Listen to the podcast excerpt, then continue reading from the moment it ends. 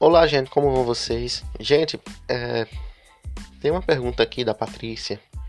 Ela me pergunta como foi a minha época do, do ensino médio e como foi lidar com a doutrinação na sala de aula. Ela pergunta aqui também se, eu, se aconteceu isso, a, a doutrinação e tudo mais, e como foi mais ou menos na época do meu ensino médio. Então, assim, Patrícia, né? É, Patrícia. Patrícia, na época do meu ensino médio a gente não discutia muito política, esse negócio de esquerda direita, de dizer assim, ó, gente de direita toma cloroquina e gente de esquerda toma tubaína, né, como hoje em dia é, o, o, Bolsonaro falou, né. Então assim, naquela época eu não sentia muito isso, sabe? Pelo menos no, na minha experiência, meu relato de experiência, a gente não sentia muito isso. E a minha turma, muito, muito, muito provavelmente também não.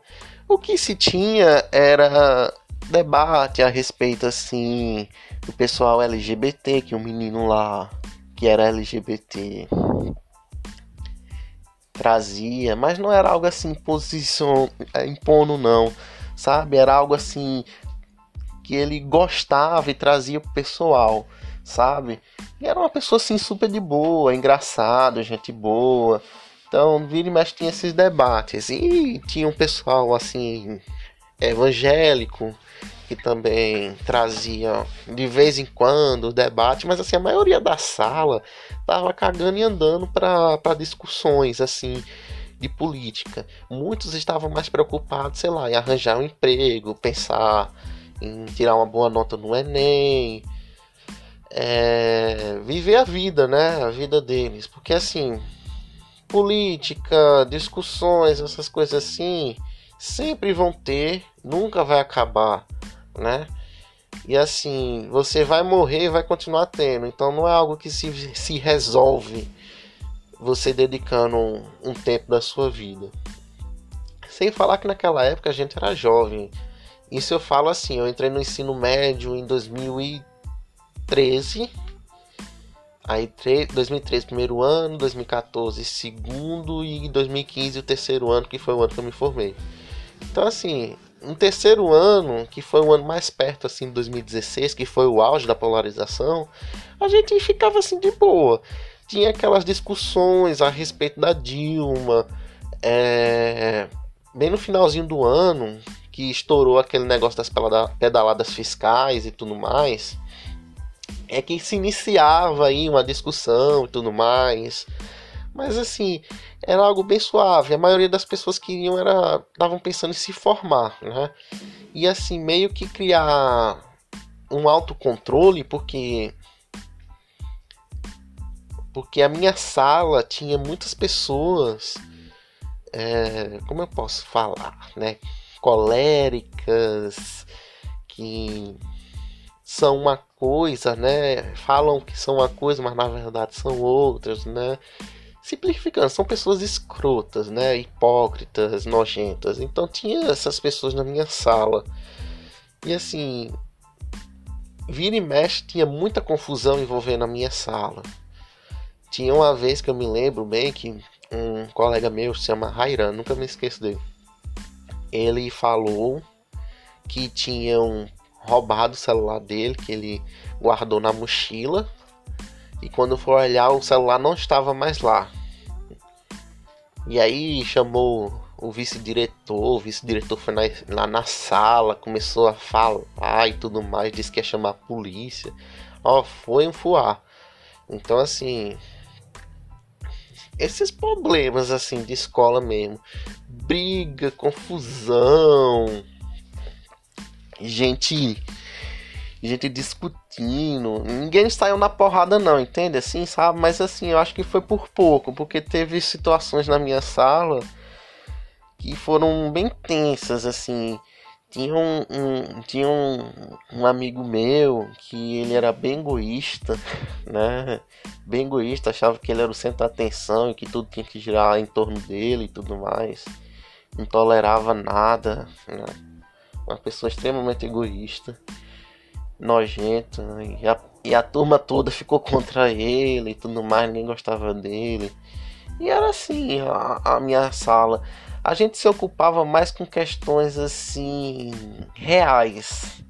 Porque esse negócio de política, de ficar discutindo se o livre mercado é a melhor opção ou se lá o socialismo é a melhor opção, é tudo no campo das ideias. Assim, a realidade é o que? É discutir se quanto tempo tá levando para poder aprender aquele conteúdo para fazer o Enem, ter autocontrole para não dar na cara da, das pessoas nojentas, né, e tudo mais. A minha sala era uma sala bem dividida assim, em bloquinhos, em grupinhos, todo mundo já tinha uma ideia de quem conversar e tudo mais, não se misturava muito. Vira e mexe tinha umas conversas, mas cada um era no seu canto. É... E quando se conversavam, vamos assim dizer, era só para brigar e discutir. Mas assim, é, você falou sobre a doutrinação, né? Assim, por parte do prof, dos professores, né? Eu não me queixo. Eu só me queixo de uma, que é a, era uma professora de história. Eu ia falar o nome dela aqui, não posso não. Então, assim, eu tinha uma professora de história que ela era bem de esquerda, bem de esquerda mesmo. Ela ficava falando, promovendo o sistema cubano, né, o governo cubano, é, a esquerda, o PT também, ela promovia.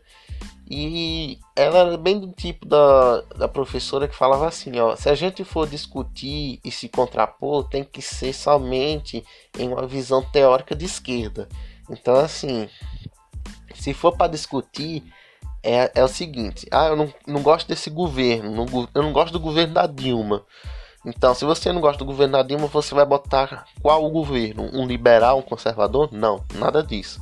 Ela era do tipo que dizia assim: tudo bem, o PT sai, mas entra aí o PCdoB, o PDT, o PSOL, é, um governo social-democrata, mas só pode tirar um governo de esquerda se for para botar um outro, né? Então assim, é...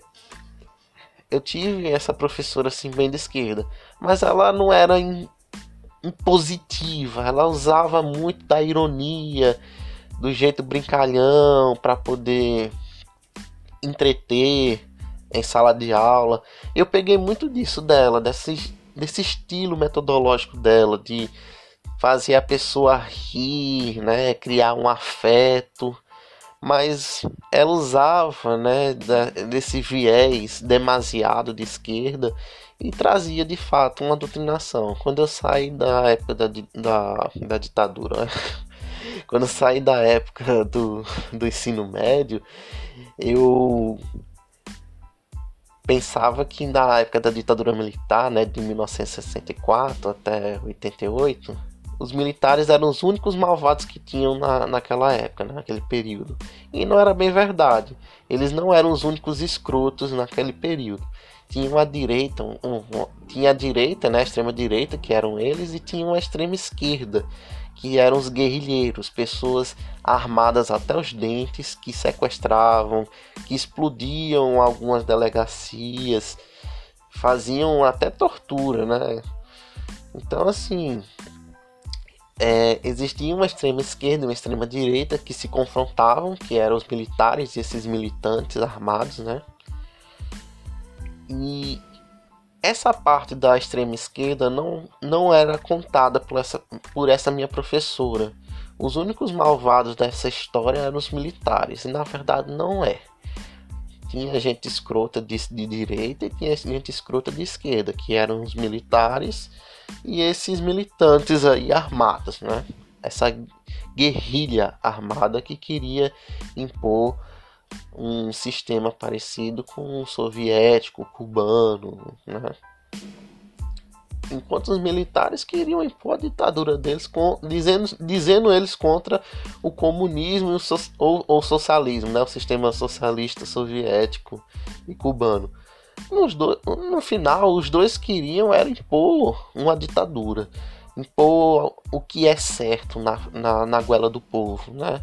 Então os dois tinham um projeto de mundo melhor, que na verdade era um inferno na Terra, como se comprovou a história, né? A União Soviética ruiu, quando ruiu a gente teve acesso às os horrores né, completos da, da, da, ditadura soviética. Não que a gente já não, não tinha né, ciência do, do, do governo de mão de ferro né, que tinha na União Soviética, mas assim, quando ela quebrou e o muro de Berlim caiu, é, vários historiadores reviraram documentos e encontraram assim coisas horríveis né, do sistema do, da ditadura, esse regime totalitário que foi soviético. Do mesmo modo aqui no Brasil. Então assim, é, uma coisa que eu aprendi foi que assim, os extremistas e os radicais é, estão todos errados, independente de qual lado seja. Quando a pessoa começa a promover essas ideias, dizer que 64, que a ditadura militar salvou o Brasil, ou dizer que a gente tem que ter um, um mundo melhor, é, seguindo aí os mesmos ideais que nortearam a, a União Soviética. Gente, sinceridade, né?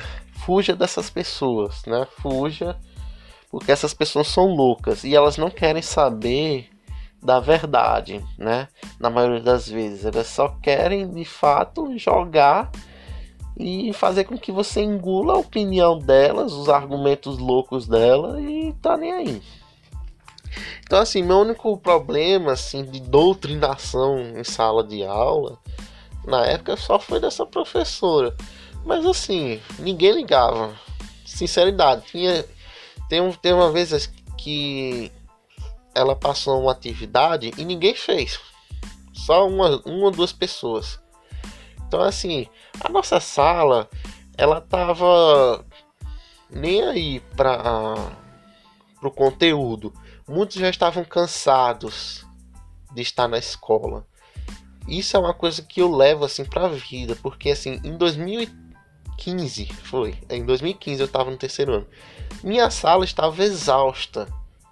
Naquela época a gente tinha aula de manhã e um programa do governo à tarde que promovia aulas também de estatística, é, quais eram as outras? De cultura e artes e algumas outras coisas, redação também. Então, assim, a gente tava cansado porque essas aulas não serviam de nada na maioria do tempo, na maioria das vezes. Muitos já estavam buscando emprego para juntar um pé de meia para poder construir sua vida, sua independência. Outras pessoas como eu já estavam fazendo um curso pré-vestibular ou ofertado pelo estado ou particular, né, como foi o meu caso. E essas aulas, na maioria do tempo, essas aulas ela prejudicava a gente, entende? Prejudicava e prejudicava muito, porque acabávamos que ficávamos esgotados, não tínhamos tempo para quase nada. Mas o, o, desconforto que eu senti mais foi quando estava, quando teve a, a, a, o impeachment da Dilma. Nessa época eu já me identificava mais à direita, ao contrário à esquerda. Eu manifestei minha opinião no Facebook e antigos colegas e pessoas que eu encontrei no curso, né, no, no, no cursinho pré-vestibular, começaram a comentar nesse meu post, dizendo que eu deveria estudar, que não sei o que, blá blá blá, aquele, aquela lenga-lenga toda, dizendo que era golpe, essas coisas todas. Naquela época, é, eu já estava visitando um grupo de extrema direita. Eu vou contar isso depois aqui para vocês mais detalhado, mas assim, eu, eu tava visitando um grupo de extrema direita assim.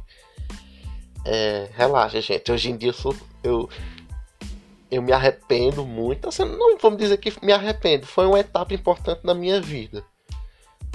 Eu tenho ciência dos erros que eu cometi e tudo mais, mas assim, eu não sou totalmente culpado disso. Eu assumo minha, minha responsabilidade, certo? Mas assim, o que me levou a, a ir para esse grupo foi a escassez de conhecimento a respeito do conservadorismo.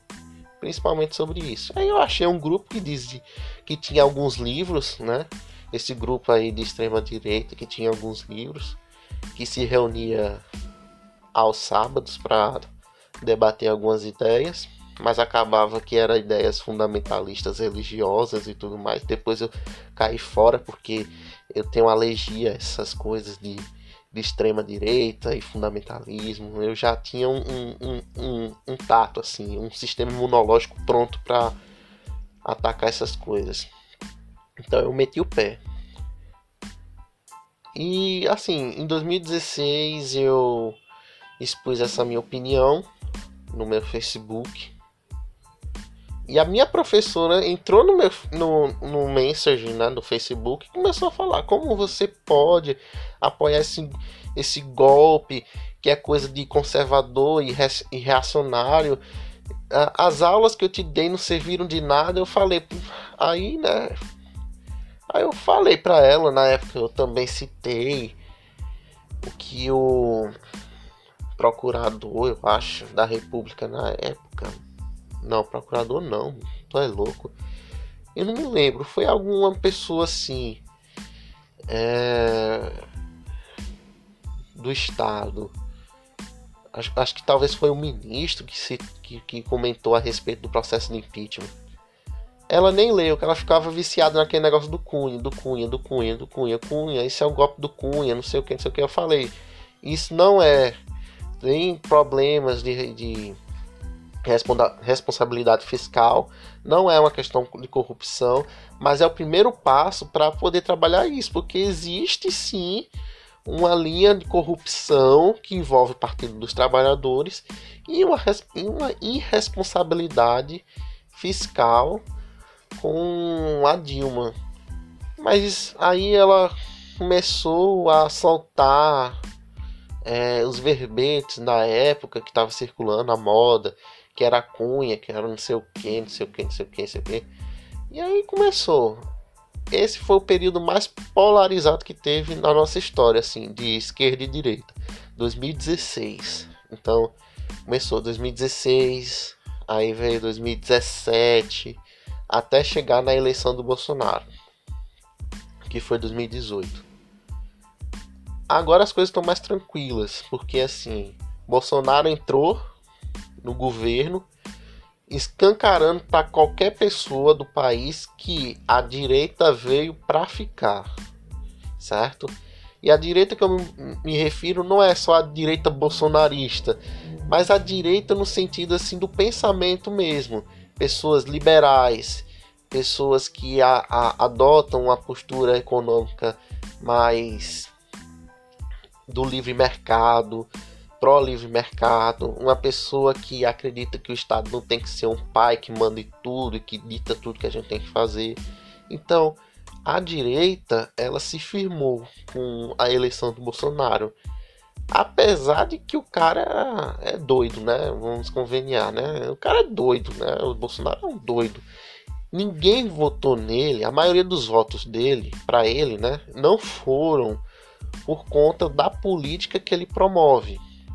Os votos para o Bolsonaro foram de pessoas que não queriam que o PT retornasse contra a corrupção. E aí a gente tem a figura do Sérgio Moro na época é, a favor de uma economia mais liberal. Aí temos aí a figura do Paulo Guedes, entende? Pessoas que brigavam assim não por um mundo melhor, mas por exemplo assim por uma escola que tivesse banheiro, entende? É, professor que começasse a ganhar, sei lá, no mínimo três ou quatro salários mínimos, coisa que hoje em dia é o que dois e olhe lá, né? É, essas coisas assim, sabe? Mais realistas. É, mas no final a, a, aconteceu isso tudo que a gente viu, né? Nesses últimos tempos e tudo mais. Mas eu acho que o que se provou em 2018 é que a maioria das pessoas não queriam um governo de esquerda, estavam fartas da da esquerda e do PT, que é a última a, é o fim da picada, o PT. Então assim, essa situação toda da polarização aconteceu mais em 2016. Tanto é que depois que eu me formei, alguns colegas meus que estavam no segundo ano, em 2016, passaram para o terceiro ano, é, reclamaram bastante da polarização, né? Dessa, perdão, da polarização, não só da polarização, mas da doutrinação, inclusive dessa professora. Eu me lembro que circulou até é, um grupo de alunos protestaram contra essa professora, colocando cartaz contrário a esse, essa imposição de ideias. Eles se levantaram, colocaram uma fita crepe na boca, simulando uma mordaça. E essa, essa minha professora, inclusive, né, sofreu um, um protesto contra isso. Então, assim, é complicado, né, a situação.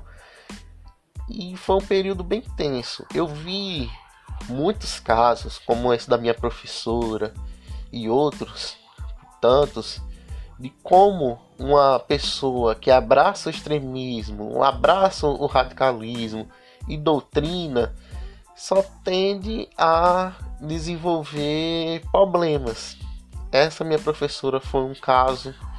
Eu tive a oportunidade também de ver um outro caso de uma outra professora que incutia é, ideias religiosas na, na cabeça dos alunos. Os alunos não gostavam, alguns se sentiam até desconfortáveis porque alguns eram evangélicos também. Essa professora era católica. Ela falava coisas assim, nada a ver, dizendo que é, a igreja católica não torturava os pagãos, nem nada do tipo. Isso aí era coisa dos evangélicos, que ateu era gente possuída do demônio. Acreditem, essa professora falava isso. Os alunos pegaram o celular, gravaram, repudiaram. E assim, a professora saiu também da escola e tudo mais. É... Houve um outro caso também de um cara que se dizia, um professor que se dizia de direita, que também falava um monte de merda. Então, assim, gente, eu, eu vi que extremistas e radicais não vão fixar, né? Não vão. Não, não tem futuro. Não tem, não tem. Não se desenvolvem na docência. E vão encarar muitos problemas, certo? Ah, mas eu tenho um professor é, que se aposentou, que ele nunca passou por isso, tá bem velhinho, essas coisas e tudo mais. Assim, gente, a gente vive em uma nova era. A partir de agora, professor que falar é, coisas assim nada a ver em sala de aula ou querer incutir nos alunos a doutrinação, seja, seja ela religiosa, ateia, de esquerda, de direita, vai tomar. Eu tenho um tio meu que o professor de universidade dele, né, que ele fazia direito, falou que todo todo todo evangélico, todo todo religioso era uma pessoa assim é, desleixada, uma pessoa que só quer ficar dormindo na rede, não quer fazer nada da vida e, e viver no comodismo, né? Aí meu tio, que era pastor, falou assim: Poxa, professor, o que, que é isso? Aí ele foi e se desculpou. Então, assim, se ele tivesse uma postura assim mais agressiva e cagasse pro meu tio, meu tio com certeza iria correr atrás, processar ele. É, e tinha alguns também colegas lá que também não gostaram da, da postura dele e tudo mais. Então dá confusão. Não queira fazer doutrinação, achar que sua visão teórica de mundo é a única salvadora que, que existe e que tem esse negócio de, de um mundo melhor, né? Então, assim, esse negócio assim de, de abraçar o extremismo e o radicalismo tá caindo por terra. Ainda existe, vai continuar existindo durante um tempo aí, eu acho que uns 50 anos, né? 80, 50 anos vai continuar existindo aí essa turbulência, esse, esse, esses excessos, mas a tendência é que a gente chegue a uma estabilidade e essa estabilidade ela vai proporcionar um ambiente mais democrático, porque até agora nós temos aí um ambiente bem polarizado, que nada mais é do que um ajuste, certo? Lembremos, o Brasil se tornou, voltou a ser democrático em 1988. Então a gente está redescobrindo o que é a democracia. E a democracia é isso, um antagonismo, esse ambiente polarizado, é, esquerda e direita estão se aflorando cada vez mais. A, a direita começou a se aflorar e a se desenvolver. Agora só resta criar um pouco mais de maturidade, coisa que o tempo vai mostrar. Então eu acho que o futuro pode ser bom, né, na medida de que esse meu bom é o menos pior do que o que a gente tá tendo agora, né? Porque assim, a polarização nunca vai acabar. Ela veio e vai continuar existindo. O que pode acontecer é o equilíbrio, né?